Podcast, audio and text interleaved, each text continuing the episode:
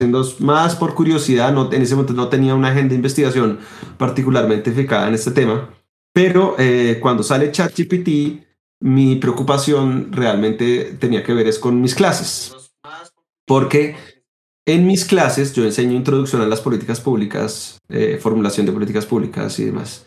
En mis clases mis estudiantes tienen que escribir mucho, porque tienen que hacer diagnósticos de problemas de política pública, tienen que formular objetivos de política pública, tienen que proponer alternativas de política pública para resolver problemas. Entonces, realmente todo el semestre nosotros estamos practicando escribir, escribir, escribir. Entonces, para mí eso es un asunto importante y yo sé que para muchos colegas de las universidades en donde la escritura y la enseñanza de la escritura es muy importante, pues ChatGPT era una como luz roja de haga algo porque no puede seguir como lo estaba haciendo antes. Eh, entonces mi principal interés de aprender más cómo funcionaba ChatGPT, aprender qué estaban haciendo mis otros colegas del mundo eh, a raíz de ChatGPT para sus clases y nos cogió justo antes de empezar el semestre, entonces como que nos daba la oportunidad como de planear qué vamos a hacer. Entonces, em, eh, digamos que por eso antes de que el juez del que no hemos hablado hasta ahora, usara ChatGPT para redactar parte de su sentencia, la parte emotiva, pues ya estaba, digamos, como encima del tema, pero por otras razones.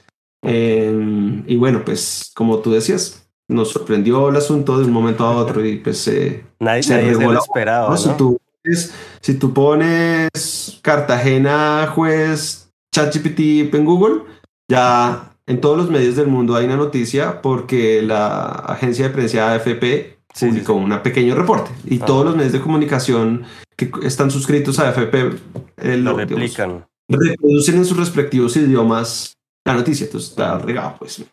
No, y es que aquí en Colombia ha sido todo un debate y yo eh, antes de, de pronto de entrar a, a, como a esa, a esa, a la noticia, porque inclusive hoy vimos que el juez habló con Blue Radio, ¿no? Eh, y hay, unos comentarios que hacer, hay unos comentarios bastante importantes que hacer. Me gustaría que mm, eh, nos dijeras desde tu punto de vista, nos ayudaras como a tratar de entender, porque aquí hay mucha gente que no está tan instruida en el tema, cómo, cómo funciona y demás para ti, ¿cómo, o cómo podrías definir inteligencia artificial? Ahorita pues eh, te decía esta reflexión que me hacía mi profesor de pues la inteligencia artificial, lo veo yo como un nombre más de marketing, ¿no? Porque la inteligencia tiene un concepto muy, muy particular, ¿cierto? Y en ese sentido la inteligencia artificial no podría ser inteligente, ¿cierto? Para ti, ¿qué es y cómo le podrías explicar a, todas estas personas que nos están viendo, que nos están escuchando, eh, qué es y cómo funciona esta tecnología particularmente, como para que podamos dar, abarcar un poquito mejor ese análisis de todo lo que ha sucedido con este, con este tema en particular. Pues yo la primera aclaración que haría para cualquiera que nos esté escuchando ahora es que inteligencia artificial no es una herramienta, no es como decir el microondas o, no sé, eh, el, el iPod, no sé, es un set de herramientas. De diferentes maneras eh, se construyen, se elaboran de diferentes maneras, usan datos, de diferentes maneras producen resultados. Entonces, eh, realmente cuando uno habla de inteligencia artificial está hablando de un concepto sombrilla para toda suerte de herramientas. Em, eso es una primera aclaración supremamente importante. Una segunda aclaración importante es que no hay un consenso sobre qué quiere decir inteligencia artificial. No hay un consenso ni entre los académicos que trabajan en este, tip, en este tema, ni entre, imaginemos, las agencias multilaterales que financian proyectos y están interesadas tampoco. De hecho, eh, esto se ve, este, esta falta de consenso se ve reflejada en, en, algo muy importante que está pasando hoy en día y es que la Unión Europea está discutiendo eh, un proyecto de, eh, de, ley de inteligencia artificial. Y uno de los puntos álgidos que todavía no sabemos cómo va a terminar la definición. es se entiende por inteligencia artificial, ¿verdad? Y hay una discusión muy tirante de qué tan amplio o tan estrecha es la definición, porque dependiendo de la definición, si es muy amplia, es muy estrecha, las reglas que imponen cargas y obligaciones le van a caer o no le van a caer a determinadas tecnologías. Sí. Entonces, una discusión muy importante sobre eso y, yo no creo que haya una última palabra. Tercero, es verdad lo que tú dices, que muchos consideran que la palabra inteligencia artificial puede ser incluso engañosa. em, y que no es ni lo que nosotros denominamos inteligencia artificial, ni es inteligente en el sentido humano de la palabra, porque no, no, produce razonamientos, no, no, no, no, no, tiene concepción de sí misma, no es un ser sintiente ni siquiera, pues, eh, y, y, no es enteramente artificial, no es producto simplemente de que una máquina está haciendo cálculos con los datos. Claro. Hay una intervención humana muy importante, inclusive en ChatGPT. Eh, hay intervención humana casi artesanal de cientos, si no miles de personas que están poniendo labels, etiquetas a determinadas palabras o imágenes para ayudar a entrenar a la herramienta. Entonces, eh, dicho todo lo que acabo de decir, y dije tres cosas de tres mensajes es, una herramienta, es un conjunto de herramientas, no hay consenso.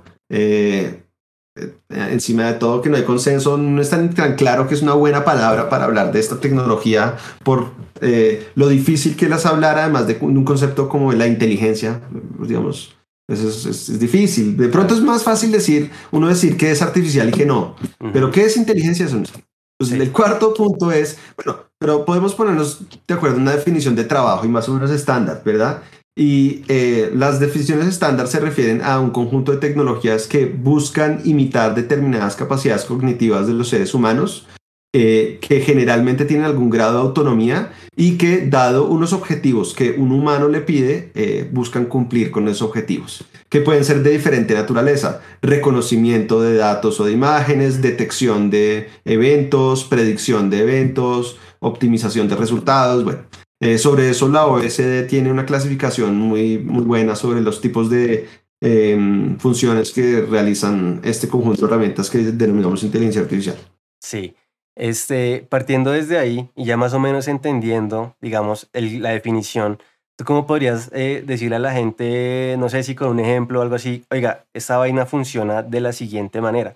Yo, por ejemplo, yo lo veo y, y, y, no sé tú cómo, qué opines, por ejemplo, con el tema este no sé si la gente ha visto en el chat, nos pueden decir, nos pueden comentar, cuando uno muchas veces va a generar, por ejemplo, la creación de un usuario, alguna vaina de estas en un sitio web, Google tiene una vaina que es este como el captcha para saber si eres robot o si eres humano, ¿no?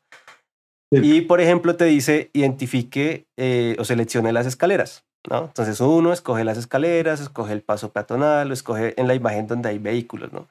Entiendo yo que nosotros le estamos facilitando un entrenamiento de una inteligencia artificial que sé que tienen eh, con el tema de las imágenes, porque por ahí vi una que es pública, que de hecho eh, creo que han recolectado no sé cuántos millones de dibujos de personas en todo el mundo, en plan, eh, haz un dibujo y la, y, la inteligencia artificial te dice, mira, esto es un teléfono, eso es una nevera, eso es un no sé qué, porque tú acabas de decir una palabra que es súper clave y es, por ejemplo, el tema de las etiquetas eh, asociadas, ¿no? Es que para mí es un trabajo como asociativo y de filtro, lo que hace es esta tecnología, entre lo que tú le pides y el resultado que te entrega, ¿no? Después, obviamente, de haber hecho como un procesamiento, un análisis, unos cálculos y entregarte un resultado que puede estar bien o que puede estar mal, porque hasta cierta medida te puede, te puede dar una, una precisión, pero en cierta medida también te puede, que fue el caso que tú encontraste la práctica que tú hiciste con ChatGPT específicamente, ¿no? un, paréntesis. Eh, no solo es un tema de si es preciso o no, sino que no sabemos por qué el sistema está reconociendo un objeto como lo que nosotros denominamos, imaginemos, un perro. Entonces hay un ejemplo muy interesante de un sistema que lo trataron de entrenar para que distinguiera entre perros huskies, que se parecen mucho a un lobo, y lobos. Entonces le dieron una base de datos, eh, digamos, muy grande de imágenes eh, en donde algún, en algunas imágenes le, pusieron etiquetas, esto es perro, esto es lobo. Ahora, después de entrenarte a ti con estas miles de imágenes, te voy a botar imágenes de, de, perros o de huskies para que tú me digas qué es. Y tenía eh, un porcentaje, digamos, de éxito, por así decirlo, del 99%. Es decir, había muy pocos falsos positivos o negativos, pero, pero sí hubo. Entonces, uno hasta ahí uno diría, no, qué herramienta tan exitosa, está buenísima esa herramienta. Pero después se dieron cuenta, con, el, con los pocos errores que había, se dieron cuenta que estaba pasando. El sistema no estaba reconociendo perro o lobo por las características del, del perro del lobo, digamos, no había hecho una inferencia que tú y yo de pronto no seamos capaces de hacer, sino que simple y llanamente, como eh, el, entrenamiento, el, el, sistema realmente lo que estaba leyendo realmente eran píxeles. Sí el sistema lo que reconoció fue que en las fotos que le habían puesto de los lobos siempre había nieve detrás. Mm, Cuando por fin le pusieron un lobo que no tenía nieve atrás, pensó que era un perro. ok. Entonces, es muy importante también entender que la- estos sistemas muchas veces operan como cajas negras, que uno no sabe por qué hizo una inferencia a partir de los datos que, con los cuales fue entrenados y puede ser muy eficiente eh, o, perdón, muy eficaz, eh, pero luego lo puede estar haciendo por la razón equivocada Sí. y el día de mañana se sale de contexto, del contexto puntual del entrenamiento y no funciona. Ok, es es un paréntesis bastante interesante porque precisamente tú acabas de aclarar el peligro, digamos, de donde uno se imaginara un mundo en el que está una tecnología por ahí suelta en el mundo haciendo ese tipo de cosas, ¿no?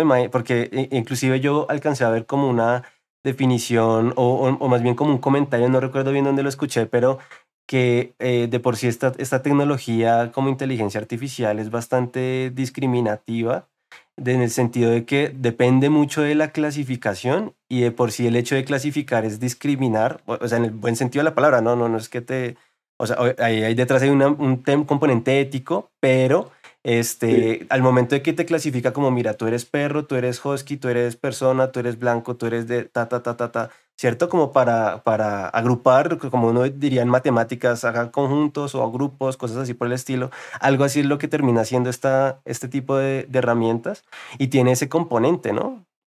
Por hay, hay una fa- falsa percepción en el sentido de pensar que entre más datos, menos discrimina, digamos, menos sesgos y menos discriminación, porque qui- quizás el, el- lo que la persona piensa es no, es que son tantos datos que lo sabe todo, no, no puede discriminar, lo sabe todo, pero si uno se pone a pensar, el ChatGPT, como muchos otros mo- grandes modelos de lenguaje, ha sido entrenado con lo que está publicado en Internet. Claro. Han hecho web scraping de, de Internet de trillones de datos.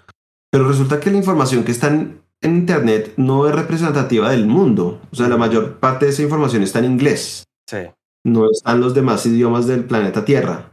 Eh, si, por ejemplo, como ese es uno de los argumentos que hacen eh, Emily Bender, Timnit Ge- Gebru y sus otras dos colegas en este eh, paper famoso de los loros estocásticos, dice, oiga, pero además tenga en cuenta que, por ejemplo, de barbaridades y- y- y- y entonces el chatbot muy prontamente empezó a ofrecer respuestas eh, discriminatorias por razones de género, étnicas, Ujú. eh, digamos.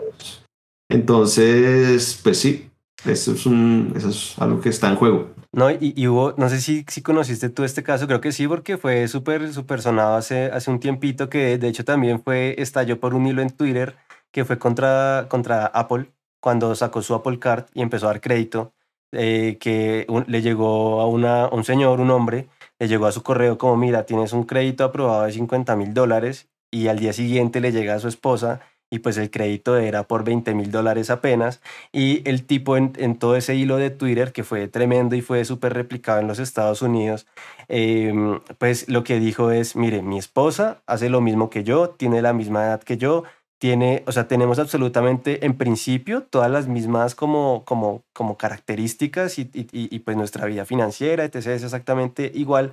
No entiendo por qué a mí que soy hombre me dan más crédito que a una mujer le dan menos crédito. Y ahí evidentemente salió uno de los riesgos y es que, el que tú lo decías, y es el tema de los sesgos, y es que fue un, eh, digamos, una- un, un sistema entrenado con, con sesgos muy eh, como comunes, de pronto, tradicionales, de los sistemas financieros al momento de otorgar crédito, que se fijaban mucho de es hombres, mujeres, esto, lo otro, y te empezaba con base en ese tipo de cuestiones a darte más o menos. Pues justo esta semana en el New York Times hubo una noticia, eh, digamos, similar, pero a gran escala. No es de un, modelos de lenguaje como ChatGPT, sino otro tipo de sistema automatizado. Sí. Pero eh, básicamente es un sistema automatizado que usaba el equivalente de la DIAN en Estados Unidos, o sea, digamos, la agencia recaudadora de impuestos de Estados Unidos, para decidir a quién investiga, porque ellos necesitan saber, priorizar a ver a quién investigan eh, por, por supuestamente, digamos, no a- haber pagado los impuestos que debían pagar. Entonces, para hacerlo, eh, empezaron a utilizar algoritmos eh, que les generaban, digamos, alertas para determinadas personas y ellos decidían según las alertas y el ranking que le daba si le investigaba o no. Entonces, un grupo de académicos ah, que tuvieron acceso a la información eh, hicieron una investigación y encontraron que la herramienta tendía a investigar más a afroamericanos, sin que hubiera una razón, digamos, eh, asociada a conductas extrañas o algo. No, no había ninguna razón eh, realmente que diferencia a la población afroamericana eh, en términos de, por ejemplo, es que no, es que ellos pagan menos impuestos y por eso pues terminan más. Y resulta que el sistema simple y llanamente discriminaba en contra de las personas que, que no aparentaban tener ingresos como formalizados y como de, una empresa. Sí. Entonces, digamos, él, él, estaba sesgado y no porque de pronto hubiera un sesgo expresamente incluido eh, de tal manera que los desarrolladores del algoritmo hubieran querido discriminar, pero de la manera como funcionaba desafortunadamente sí discriminaba a una población injustamente. Vale. Yo creo que habiendo hablado de estos casos, este, que son bastante discientes en cuanto a, a, unos ciertos riesgos que están implícitos, ¿no?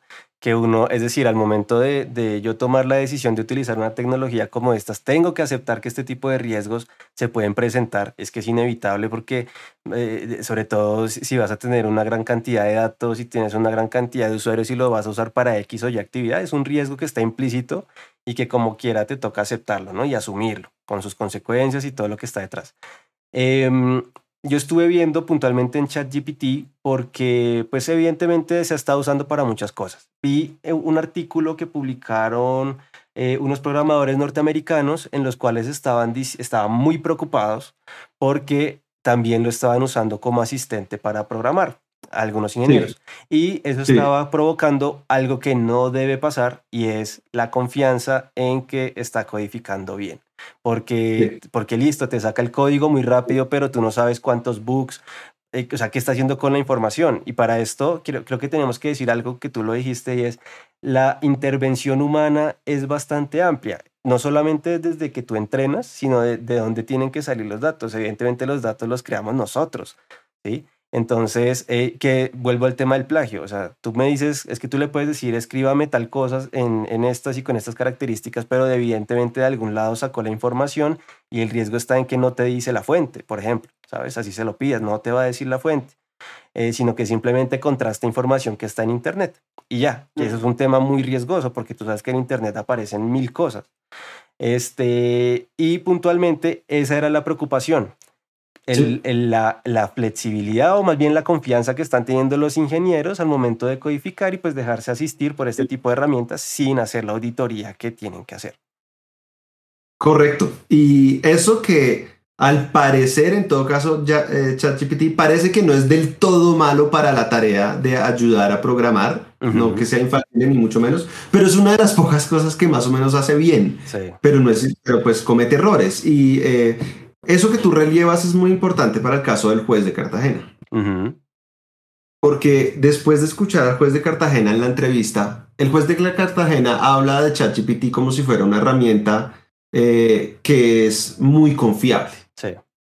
Él, en algún momento dice, no, bueno, si ChatGPT me escribe algo que me responde algo que yo pienso que no es, pues no le daré la razón a ChatGPT. Yo, como diciendo, no porque ChatGPT diga algo, yo le voy a dar la razón, pero los, los estudios del uso de inteligencia artificial en muchas, digamos, áreas, porque ya la inteligencia artificial se, usa desde hace mucho tiempo en muchas áreas, muestran que en muchos contextos las personas que usan estos sistemas tienden a confiarse. Tienden a decir, ah, no, si, si, el sistema me dijo que el peligro era bajo, el peligro es bajo. Yo, ¿para qué? ¿Para qué? ¿Para qué más si, si este sistema está entrenado y tal? Y para eso lo pusieron. Y ChatGPT genera textos muy bien redactados. Es que para eso está hecho. Una de confiabilidad muy grande. O sea, esos textos que tienen una lógica, que, están, que son consistentes gramaticalmente y son eh, usualmente coherentes, usualmente coherentes. Sí. Y eso le da una aurea, una apariencia de, de que es confiable. Claro. Pero resulta que no araña un poquito la cosa, se da cuenta que o respondió algo muy superficial o si ya uno lo empezó a presionar un poquito con cosas más puntuales, o fue impreciso, o empezó simplemente a alucinar, a decir cosas que no eran, que no existen en la vida real. Sí, ahí, por ejemplo, este, yo, yo digo, eh, eh, y parte de, de, por qué es necesario sí entrenar y capacitar a cualquier clase de funcionario que tenga que tomar alguna decisión. No estoy hablando simplemente de los jueces, porque aquí en Colombia eh, también hay particulares, hay entidades públicas que tienen que definir cierta serie de cosas y evidentemente, como esto es la tendencia ahora, las personas somos muy dadas a las tendencias y siempre nos pegamos a las tendencias y demás. Seguramente yo, y te lo digo desde ya, eh, no creo que nos demoremos en ver algo así en otro, en otro lado. Por ahí, inclusive en LinkedIn me hicieron el comentario de que no es la primera sentencia en Colombia y yo pues le, pregunté como, ven, me gustaría hacer la precisión, tú me puedes indicar en qué momento, porque pues obviamente si no fue de pronto la primera, es la que levantó toda esta preocupación eh, que es muy, muy clara. Eh, porque es importante para, ti. Que alguien, lo haya usado sin haber publicado. Vale, exacto, sin haberlo hecho público. Atribuyéndoles. Claro, claro. Puede haber pasado. Decir, eh, como desde octubre, noviembre está libre la, la, herramienta, pues sí, pueden haberlo usado. Lo que pasa es que no cuadra mucho porque además estaban como en vacancia judicial. No, no me cuadra tanto. Este, pero bueno, eh, estoy de acuerdo Igual esta fue la que detonó la cosa. Esta fue, exacto. Yo, o sea, yo sé, si de pronto no fue la primera, fue la que, la que, la que levantó la alarma. En este, en este punto, eh, bueno, ¿para qué está hecho ChatGPT? Yo sé y yo entré a la página web y es un sistema de lenguaje y su objetivo es, eh, eh, digamos, responder de manera natural, como si fuese conversación contigo que le estás preguntando, que le estás pidiendo cosas o que estás interactuando, ¿no? Tampoco como solicitarle en plan, oiga, hágame esto, oiga, necesito esta información, oiga, tal cosa como si fuese, no sé, Google, sino que, sino que simplemente interactúas y demás, y para eso está hecho, ¿no? Que es un punto de partida bastante importante y es algo a lo que quiero llegar y es, no fue hecho, como casi todas estas tecnologías, para eh, ser usado ni por abogados, ni para emitir conceptos, ni para eh, absolutamente nada de esto, sino que, te lo decía ahorita, está súper entretenido, está súper entretenido porque uno hasta un videojuego se puede hacer ahí, pruébelo y toda la cuestión, pero, pero no está como para hacerlo público y menos con las consecuencias que tiene, pues, digamos, una decisión judicial, ¿no? Bueno, pues es que hay muchas cosas. Primero, eh, yo estoy interesado, como decía a un comienzo, en el estudio de la inteligencia artificial, en el uso por parte de entidades públicas, pero también me interesa en general el impacto de la inteligencia artificial en las sociedades. Y algo que he visto en otros lugares como Holanda o como Estados Unidos o como Israel, donde ya ha habido escándalos asociados al uso de la inteligencia artificial por eh, entidades públicas, es que Allá solo le pusieron atención al tema hasta que hubo un escándalo grande que afectó a, personas, eh, digamos, particularmente indefensas o a un grupo grande de personas. En Holanda, por ejemplo, la discusión está al rojo vivo porque hubo un escándalo muy grande, eh, algo parecido a lo que te expliqué del New York Times en Estados Unidos, pero en, Holanda, y que afectaba además a madres cabeza de familia y digamos es una afectación que duró 10 años. Eh, a, las, personas totalmente las más indefensas pues mejor dicho. Entonces y ese escándalo además se reveló curiosamente eh, por eh, la agencia de protección de datos personales de Países Bajos. Fue un caso que comienza como un problema de, de protección de datos personales pero que luego se dan cuenta que pues esto va mucho más allá el reglamento de protección de datos personales de, la Unión Europea además tiene un artículo que, si no me acuerdo mal, el artículo 20, que además establece que cuando hay decisiones automatizadas eh, con base en datos personales, uno tiene derecho a que le expliquen eh, cómo fue, ¿verdad? Claro. Entonces, em, entonces yo pensaba, algún día va a pasar en Colombia. Lo es que yo pensaba que, era, que iba a ser por otro lado, porque hay otros sistemas que está usando el, Estado colombiano que son preocupantes o que pueden ser riesgosos, pero no, no me imaginé que era por acá que de pronto iba a haber es, este como auge. Ahora, eh, un segundo punto es que... Sí, perdón, perdón, te interrumpo, que uno nunca se imagina que un juez nos va a dar como esta sorpresa tan, tan increíble, ¿no? Sí, y bueno, pues sobre, eh, digamos... Sobre todo con los rezagados. En, en, algún otro lugar dije que a mí me parecía que esto era una oportunidad para abrir un diálogo sobre esto y para abrir un diálogo abierto sobre para qué se puede usar y no se puede usar estas herramientas, pero también es una oportunidad más para que, para que todos aprendamos del tema. Eh, no podemos usar una herramienta si no sabemos de la herramienta realmente. Digamos, a mí lo que me preocupó del juez de Cartagena y con mayor razón después de escucharlo hoy en Blue Radio es que no entiende cómo funciona el sistema, no entiende, no entiende ni cómo funciona, ni cuáles son sus riesgos, y eso pues me dejó muy preocupado porque además él estaba en afán de promover la cosa y decir, no, y ahora todo lo vamos a usar, y ahora esto, ha dicho, lo que se ve es una avalancha de jueces tomando decisiones en donde la parte emotiva está redactada por ChatGPT. Claro, claro, porque es que inclusive en la propia sentencia pues dice como que hubo una previa corroboración de, la, información que, que arrojó la, esta inteligencia artificial, pero pues evidentemente uno puede coger y decir lo que tú decías ahorita, lo que nos explicabas y es en cuanto a temas de precisión. A mí lo que me dijo eh, eh, mi profesor de inteligencia artificial es que, eh, que es un matemático, me parece, me parece algo buenísimo que lo haberlo visto con él, porque él evidentemente explica los modelos, digamos, con los cuales uno puede ver y analizar los datos que te arroja pues una inteligencia artificial. Y lo primero que nos dijo fue, no es 100% preciso. Hay modelos que si tú quieres precisión, escoges este, pero va a estar cercano al 90 y pégale. Hay modelos que te pueden clasificar de pronto mejor esta información, pero es mucho menos preciso. Como que, en plan, hay distintos modelos para lo que tú necesites, pero nunca te va a dar el 100% de nada. Hay un tema como de futurología a la que yo no le jalo, pues mejor dicho. Pero eh, en, Twitter o en LinkedIn, que la gente comenta lo, lo que yo he publicado sobre el tema, eh, hay un comentario muy frecuente y es, esta es una herramienta beta, pero pasado mañana va a ser perfecta. Igual, eh, también lo vi, también lo vi.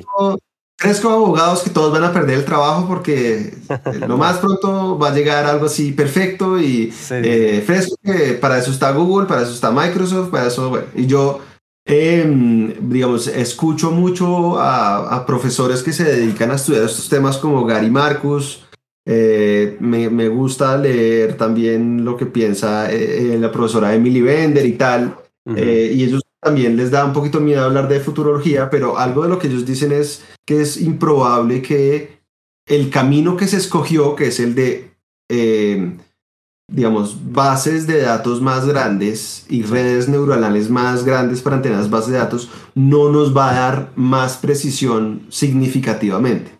dicen, dicen, por la manera como entrenan esos sistemas, el sistema seguramente va a hablar, perdón, va, responder con más fluidez, que es lo que está pasando ahora y es lo que está pasando ahora y que nos impresiona de ChatGPT. Responde con mucha fluidez, pero es un modelo probabilístico que simplemente está hilando palabras a partir de el corpus con el que fue entrenado. No hay un proceso de razonamiento en donde el sistema pueda distinguir lo cierto de lo falso como nosotros razonamos. Entonces, ¿por qué? Por, e, o sea, no, no hay un motivo realmente para pensar que que la precisión va a mejorar tanto. Y en todo caso yo me pregunto, cuando está en juego la vida, honra, bienes y derechos de una persona, ¿vamos a aceptar usar una herramienta que puede producir tantos errores, imprecisiones y que incluso se inventa las fuentes legales a partir de las cuales supuestamente recomienda las cosas? No, yo no, me, yo no le jalo a eso. Yo ¿Qué no fue le lo que tú encontraste? Evidentemente en el hilo de Twitter tú describes eh, como ese hallazgo que es bastante importante y es, mire,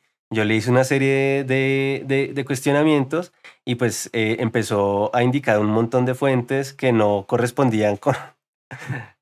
¿Cierto? Y yo me di cuenta de eso, yo me había dado cuenta de eso antes, porque es que imagínate que eh, para la universidad, con esta curiosidad que yo tenía de qué voy a hacer con ChatGPT, yo hice algo, que es que redacté una política de uso de inteligencia artificial para mi clase pongo reglas de cómo qué usar, qué no usar o, cómo no usar determinados sistemas. Sí. Eh, y fui escribiéndole y la compartía por ahí en, en, algunos espacios y me daban retroalimentación y mis colegas de la Universidad del Rosario se interesaron. Entonces luego, digamos, la primera semana del semestre me pidieron que les diera una charla sobre inteligencia artificial, ChatGPT y la universidad y qué hacer en la clase. Sí.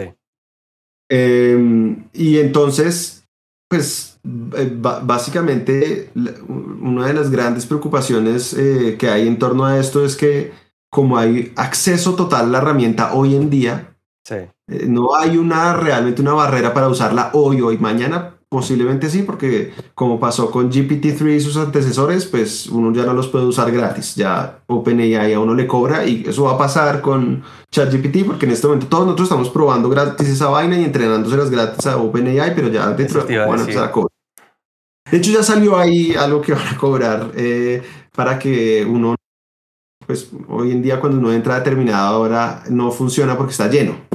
Ya había un, un, canal premium para que uno pueda entrar sin que le ponga ese problema y, bueno, seguramente luego va a ser difícil. Entonces, hay un acceso muy libre a eso y muy poca educación sobre qué hace y qué no hace este sistema. Entonces, para, e, para esa charla y que yo preparé para mis colegas y para la charla que todavía no le he dado a mis estudiantes, se las voy a dar de hecho mañana, yo quería usar ejemplos de los errores y ejemplos que fueran pertinentes a mis estudiantes. Entonces, una de las cosas que hace mal ChatGPT es cuando uno ya empieza como a pedirle cosas un poquito más complejas. yo le dije, descríbame la personalidad, o no, compáreme la personalidad de Álvaro Uribe Vélez y Gustavo Petro. Sí. Y la, la primera respuesta fue como normal, fue como, como si hubiera transcrito Wikipedia para contarme la biografía de cada uno bien. pero entonces, pero yo vi que cuando describía a Petro, había cosas que no cuadraban, o sea, había como si se hubiera colado un poquito una teoría de conspiración por ahí. Entonces, eh, presioné un poquito en mi interacción y le pregunté, oiga, pero cuénteme más de Petro, ¿cómo así que, que estuvo detenido? Porque es que en, la, en, la, en la descripción decía que no, es que Petro estuvo detenido. Yo, ¿cómo así que estuvo detenido?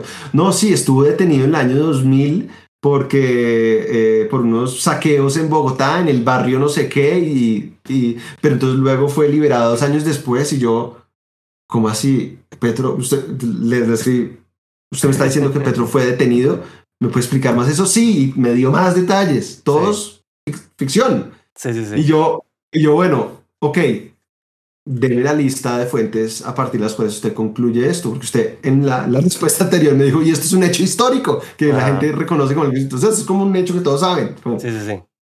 Y, y, se mandó una lista de supuestas noticias que habían publicado medios de comunicación. Entonces, el tiempo, tal fecha, el, espectador, tal fecha. Yo, no puede ser. O sea, mintió hasta el final y solo cuando yo le dije, oiga, esas fuentes que usted me dio no existen, ¿por qué me está diciendo esto?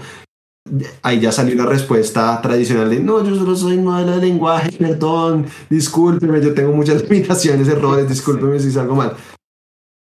Y así hice con muchos ejemplos. Y me di cuenta que, que ChatGPT pues inventaba sus fuentes. Entonces yo dije, apenas vi la sentencia del juez y que en la sentencia del juez hay una parte de, la, de las respuestas que dice, y la Corte Constitucional profusamente ha tenido tal línea jurisprudencial. Yo dije, ahí es donde hay que preguntarle. Ahí es donde, esa sentencia que usted dice que hay todo tipo de sentencias, la siguiente pregunta de follow-up que yo le hice al, a ChatGPT fue, deme la lista de sentencias que usted aludió a la pregunta anterior. Y, me, y me respondió como un estudiante vago. No, es que la jurisprudencia de la corte es muy vasta, entonces yo voy a dar una lista. Y yo, ok, entonces usted, usted me decía, usted, usted saque, deme dos ejemplos. Sí, sí, sí. Le dije, dos ejemplos de sentencias, una a favor y una en contra, porque usted en la respuesta anterior ChatGPT me había respondido que, que había sentencias a favor y en contra. Sí. Que es distinto a lo que le salió al juez. Ajá. Es muy importante. ChatGPT no responde siempre lo mismo.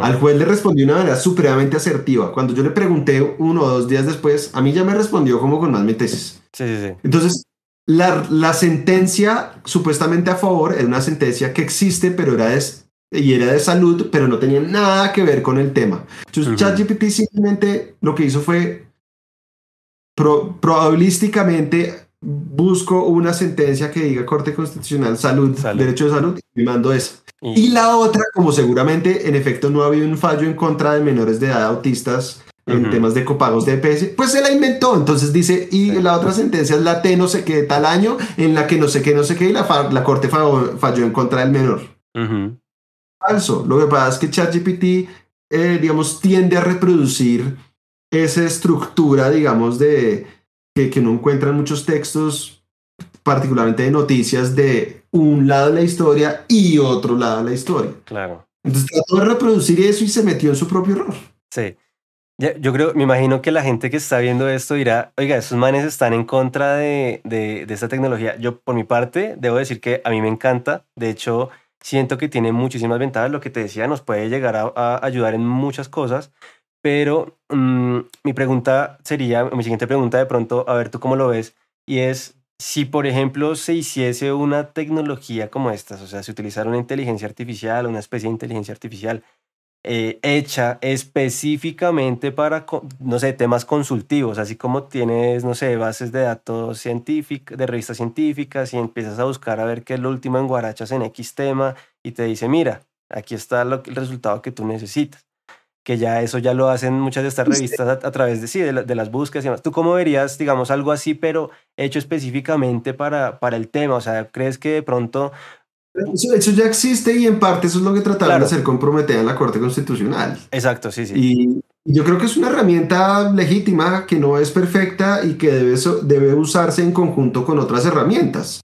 Es como si a mí me dijeran, ¿será que es suficiente con usar Google para buscar cosas y saber de algo? No, no, yo no quedarme solo con una búsqueda en Google. Sí. Pero Google está ahí, de pronto lo puedo usar. Lo que pasa es que Google a mí me permite distinguir quién produjo algo, la fuente, quién dijo algo y, y juzgar. Sí. ChatGPT se manda un párrafo con apariencia de credibilidad, entonces no tengo manera de saber qué tan confiable es. Pero digamos, ChatGPT, por ejemplo, funciona muy bien para las traducciones, por ejemplo, para... Eh, es, es, muy bueno para traducir, eh, puede ser bueno también para traducciones que no sean texto-texto, sino, digamos, traducción audio-texto. Eh, este mismo, esta misma tecnología, digo, más que ChatGPT. Eh, no, yo, yo creo, considero que por supuesto que hay usos idóneos y ese es uno de los puntos más importantes del caso del juez de Cartagena. el, el, mensaje no es que los jueces no puedan usar inteligencia artificial, de hecho lo hacen. Es, nosotros todos lo usamos cuando estamos escribiendo eh, en Google una palabra y Google nos está empezando a recomendar una palabra, pues es porque hay un modelo de lenguaje detrás que nos está recomendando algo. Entonces lo están usando. Entonces no, la pregunta no es si se usa o no se usa, no, se usa. La pregunta es cómo se usa, ¿verdad? Yo podría ser amante, yo no soy amante, pero yo podría ser amante de los cuchillos, pero yo no voy a usar un cuchillo afilado para darle la compota a mi bebé. claro. hay, usos idóneos y usos no idóneos. Ese es el punto, eso es todo el punto. Desafortunadamente hay personas que son tecno optimistas y tecno solucionistas y creen que, que algo o una tecnología puede resolverlo todo. Y, yo soy abogado, entonces me puedo dar el lujo de hablar eh, duro sobre los abogados. A los abogados nos enseñan en, en las facultades de derecho sobre la ley y sobre la jurisprudencia y nosotros creemos que con eso se resuelve cualquier cosa. Entonces es como si nos hubieran dado un martillo de herramienta y le vemos cara de puntilla a cualquier cosa. Puntilla, pa, puntilla, pa. Y no, no, no, un momento, no, no, todo se resuelve con, con, con, con un mazo y dándole a, todo como si todo fuera una puntilla. Y lo mismo pasa con la inteligencia artificial. No, y, o sea, y es que tampoco tenemos claro cómo para qué, eso mismo que tú dices, como para qué sí nos puede servir, para qué no nos puede servir, como, o sea, precisamente lo que, lo que, lo que resaltábamos ahorita y es, la importancia de recibir un entrenamiento específicamente en todo este tipo de tecnologías, lo que es RPA, lo que es inteligencia artificial, eh, todo este tipo de tecnologías que se encargan de, mira, te prometemos tal cosa, tal cosa, tal cosa, porque esas tecnologías las crean como con una especie de promesa de que te cambia la vida, te la resuelve o te la hace más fácil o vas a dejar de gastar tanto tiempo. Digamos que en, en, la experiencia que te conté con el Ministerio de Educación, pues evidentemente descubrí los pros y los contras de, de usar una tecnología de estas y obviamente y evidentemente me di cuenta que es muy valioso el capital humano que está ahí, siempre que entienda para qué puede servir esta herramienta, el potencial y las limitaciones, ¿no? A propósito, yo estaba mirando una herramienta que creo que es tipo RPA del Ministerio de Educación, que es para el proceso de convalidación de títulos en el exterior. ¿Esa fue la que usaste? ¿La, trabajaste? Em, arrancamos fue con, con, con aprobación de registros calificados y todo este tipo de cuestiones.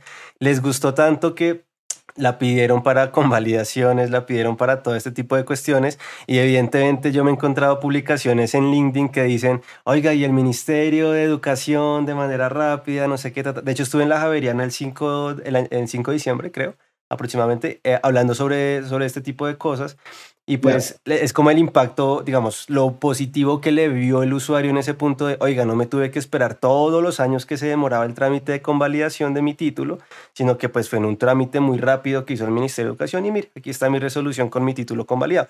Digamos que ahí la esencia es, hay una información, hay unos trámites abreviados que te permiten a ti utilizar una, una especie de tecnología como RPA y sacarle el máximo provecho. Pero digamos que en este caso, con el del juez, yo sí le veo como unos tintes un poco diferentes para empezar por el tema que está, que está tratando de resolver y obviamente meterlo sobre todo en esa parte motivo de una sentencia, ¿no? Digamos que... Y al, final, después, justo después de transcribir las, eh, la respuesta de ChatGPT, decir, bueno, yo esto lo hice porque esto me ahorra tiempo. Sí. Claro. Y, y, y a mí me parece que si uno hace bien el trabajo es falso, porque si uno hubiera hecho bien el trabajo de usar bien ChatGPT, lo siguiente que tiene que hacer es verificar las fuentes y los fundamentos de, lo, de la respuesta a ChatGPT. Y nosotros no sabemos, no nos consta que lo hizo, pero hay alguien en Twitter me dijo, no, si es el juez, asumimos que lo hizo. No, no, no, los jueces se comunican por autos y por sentencias. Yo no tengo por qué asumir que hizo el juez. El juez me la tiene que haber puesto ahí en la sentencia para que yo pueda saber si en, efecto corroboró lo que dijo ChatGPT, que no lo hizo porque si hubiera hecho la siguiente pregunta que yo sí hice, cuáles son las sentencias, se hubiera dado cuenta que las sentencias eran inventadas. Em, entonces, no, no es tan así que, o sea, hay un discurso de y como es eficiente y nos va a ahorrar, usémoslo. Pero detrás de eso hay una pregunta grande y es, ¿y si estamos ahorrando?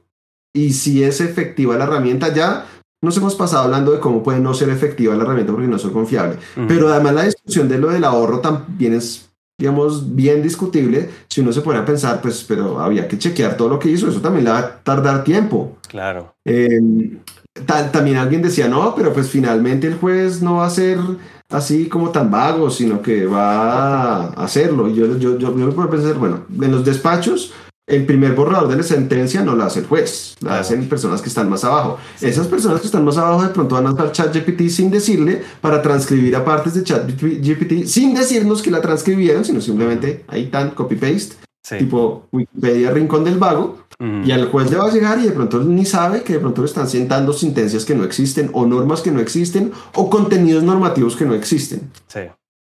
Eh, entonces el trabajo del juez entonces puede doblarse porque entonces ya no sabe si lo que le escribieron fue producto que alguien investigó o si hizo copy-paste de, de, de ChatGPT. Claro, por ejemplo, hay, un uso que, que yo veo que, que, es muy...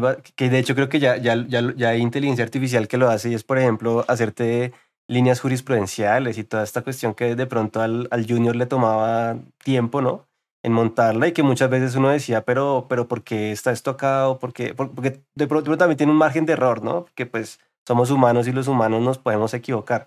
Pero, o sea, es como replicar eso mismo, pero más poquito tiempo en el sentido de que te puede meter y te puede colar una cantidad de cosas que si tú no filtras y tú no ves que, que el trabajo que está pues evidentemente se, te puede ir una metida de pata eh, absoluta y sobre todo y te estás decidiendo esto de pronto el día de mañana y me acabo de acordar eh, con Colin Rule en una de las clases que tuve con él sobre resolución de, de conflictos, yo me acuerdo que él pone unos casos em, de unos sistemas de ODR en los cuales eh, eh, las empresas tenían que asignar pensiones, o no recuerdo yo si era una entidad, bueno, el caso, pero que habían decidido utilizar una inteligencia artificial, ah, perdón, ya me acordé, una inteligencia artificial para eh, decidir cuánto se le debía a una persona como indemnización por, no sé, artificial por excelencia es súper discriminativa. pero, es decir, hermano, pero es que detrás de, esa persona que tiene esa edad, convertirlas en estadísticas me parece que es lo más deshumanizante que hay, pero pues hay veces que hay que hacerlas para medir cuánta población hay en el mundo, eh, no sé, cosas así por el estilo. Y él decía, ¿dónde, dónde nosotros le metemos ese factor que solamente nosotros le podemos dar para ver si realmente es una indemnización que, le, que es justa con todo su contexto, ¿no? Pues yo, digamos, hay una parte filosófica de la humanización y de deshumanización. Yo por ahí no me voy a meter, sino que me voy a meter por otra manera de verlo y es el de la transparencia y el de rendir cuentas. Okay. Entonces, ese caso que tú estás contando, que ha ocurrido varias veces en Estados Unidos, de pensiones que son negadas por, eh, básicamente sistemas automatizados que, digamos, ofrecen una recomendación al funcionario eh, de esta persona no tiene derecho a la pensión o es de menos, pero lo hacen a través de inferencias, digamos, a través de algoritmos que no son eh, públicos y que tampoco sabemos cómo hacen esas inferencias, son cajas negras. Entonces, para el ser humano que le toman esa decisión, no solo tiene que luchar contra el sentido de la decisión, sino que tiene que luchar contra que no sabe cómo defenderse porque no sabe por qué tomaron la decisión. Entonces en Estados Unidos hay eh, un, digamos, un, frente de litigio muy grande y es eh, sobre liberar el código del sistema para poder litigar en contra de la decisión. Pero yo, ¿cómo puedo litigar en contra de la decisión de no darme la pensión, darme la más pequeña, si usted no me da a mí el, el código fuente para entender cómo o qué datos se usaron y cómo fue entrenado, imaginemos el sistema o, digamos, cómo diablos hizo la inferencia de que yo no me merecía la pensión. Sí.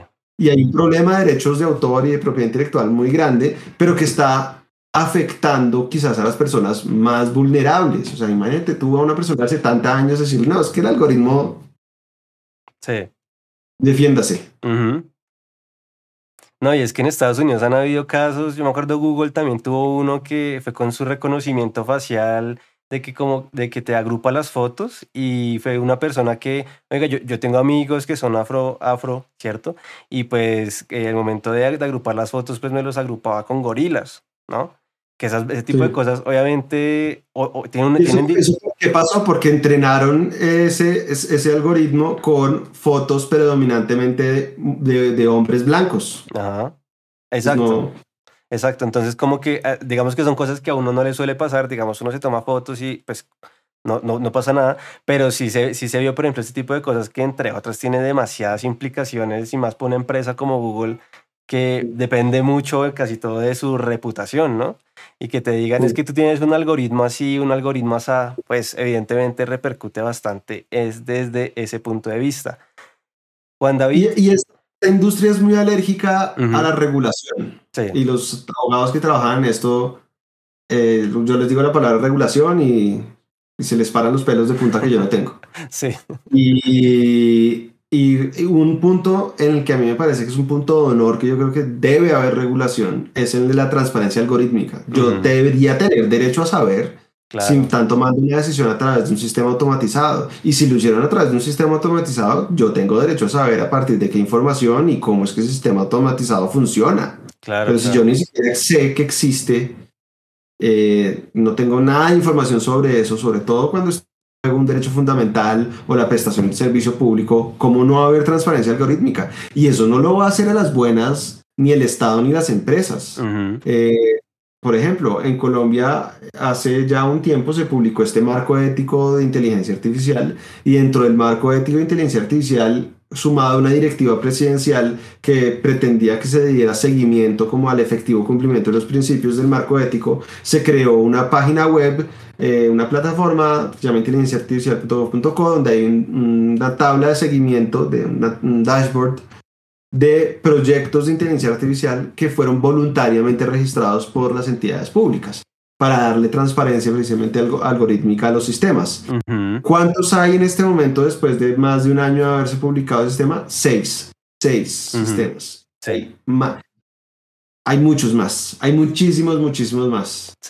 esto, esto, cuando a mí me dicen, no, pero si tenemos un marco ético, yo les digo, sí, eso es un PDF. Sí. Tiene un PDF. No, tienen, no, no, hay ninguna norma que los obligue a ser transparentes. Necesitamos una norma que obligue al Estado a ser transparente cuando usa este tipo de sistemas. Y bueno, ya después... Listo, creo que volvimos. Listo. Gente, ¿me pueden confirmar, por favor, en el chat? Ah, creo que ya debería estar perfecto. Eh, Juan David, entonces, eh, no, sigue, por favor. Es que se nos cortó aquí un poquitico la, la comunicación. Me, me oyeron y repito. Eh, no, está hasta el punto en que apenas habían seis bases de datos, eh, perdón, seis, sistemas. Hay solo seis sistemas registrados por parte de entidades públicas que voluntariamente lo quisieron hacer. Entonces, ya sabemos que no lo van a hacer a las buenas. Hacen falta, eh, hacen falta como. El no es más que un PDF con buenas intenciones. Entonces, esas buenas intenciones ni en el sector público ni en el sector privado se van a ver, digamos, cumplidas Y por eso yo creo que mínimo, mínimo debería, debería haber reglas de transparencia algorítmica. Claro. Eh, yo, por ejemplo, eh, sé que en Estados Unidos han habido intentos de que, de que, de que los códigos eh, sean abiertos por temas de como Facebook, empresas como Facebook y demás, usan los datos. Creo que recientemente se, se, anunció una demanda por parte del gobierno de los Estados Unidos contra Google por temas de monopolio, en los cuales me imagino que también hay un componente de, de la privacidad y el uso de datos bastante importante ahí.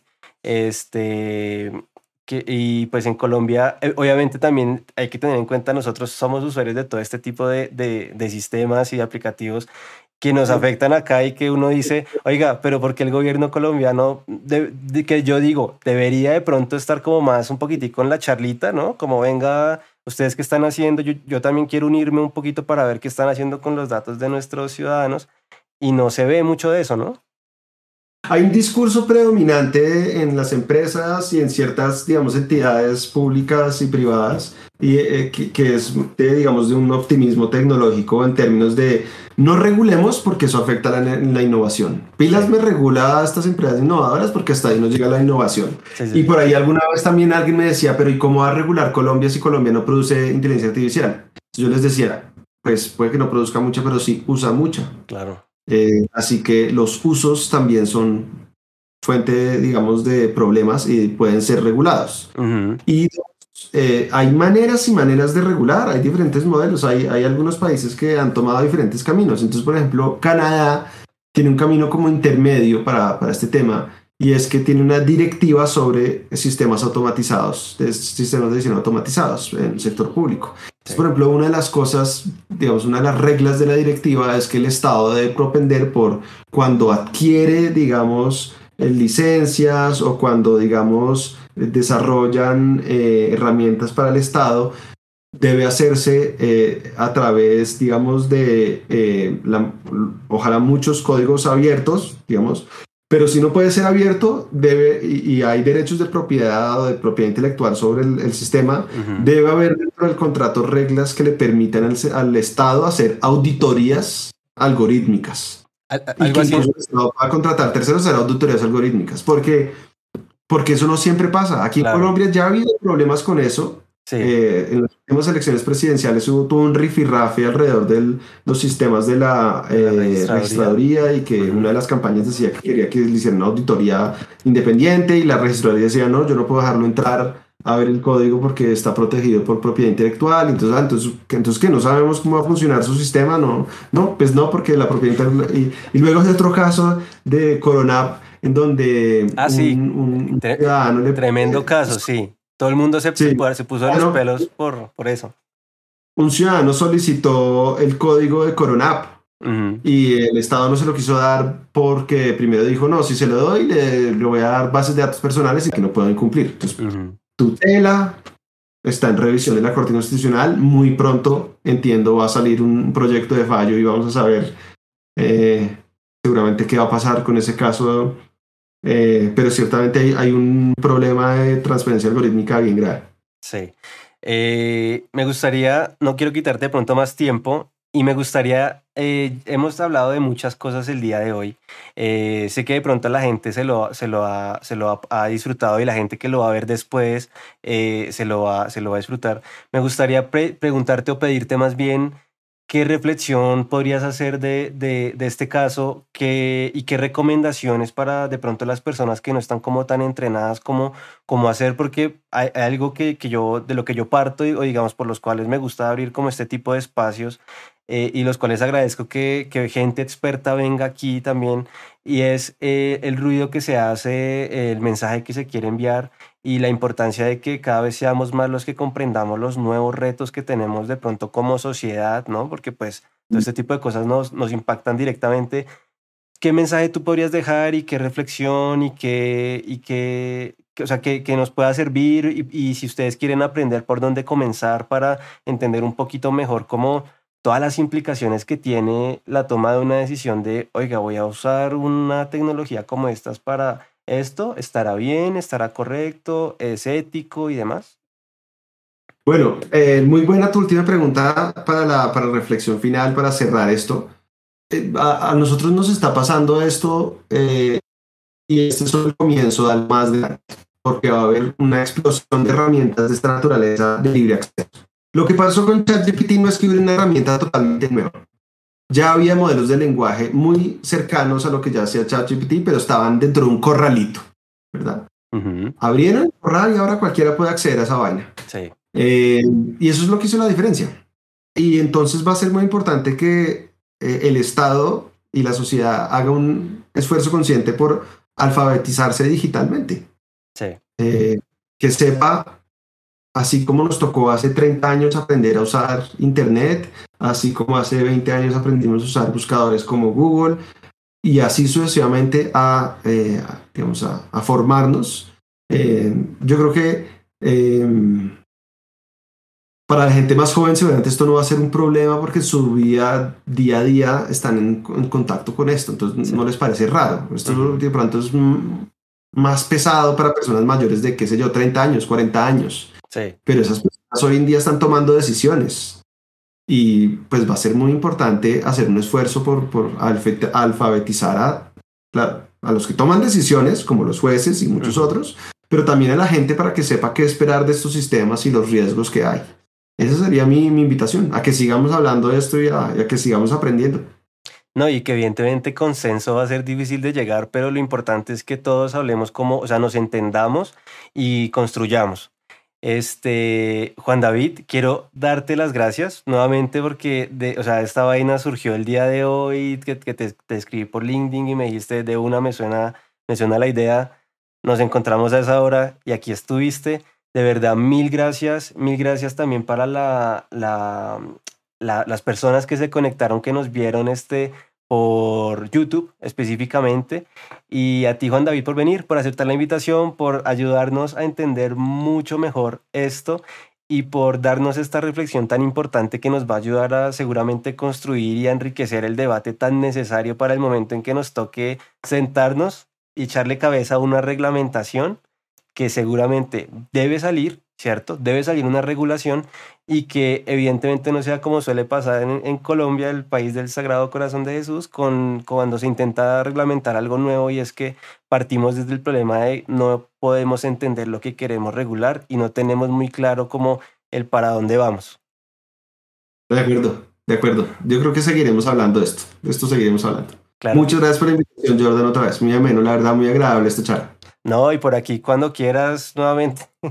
te tengo, eh, te tengo abierto este espacio, porque también creo que tienes canal en YouTube, ahí lo, lo etiqueté por si se quieren suscribir, en el título está etiquetado el canal de Juan David, y por si lo quieren seguir. No sé si quieras de pronto dar alguna, tus redes sociales, tu Twitter, por ejemplo. Mi Twitter es arroba Juan eh, y en, tengo un canal de YouTube, Juan David Gutiérrez. Roten este dato y nos vemos por ahí. Eso, listo, Juan. Hombre, muchísimas gracias. Que pases una buena noche. Te dejo. Gracias. Hasta luego.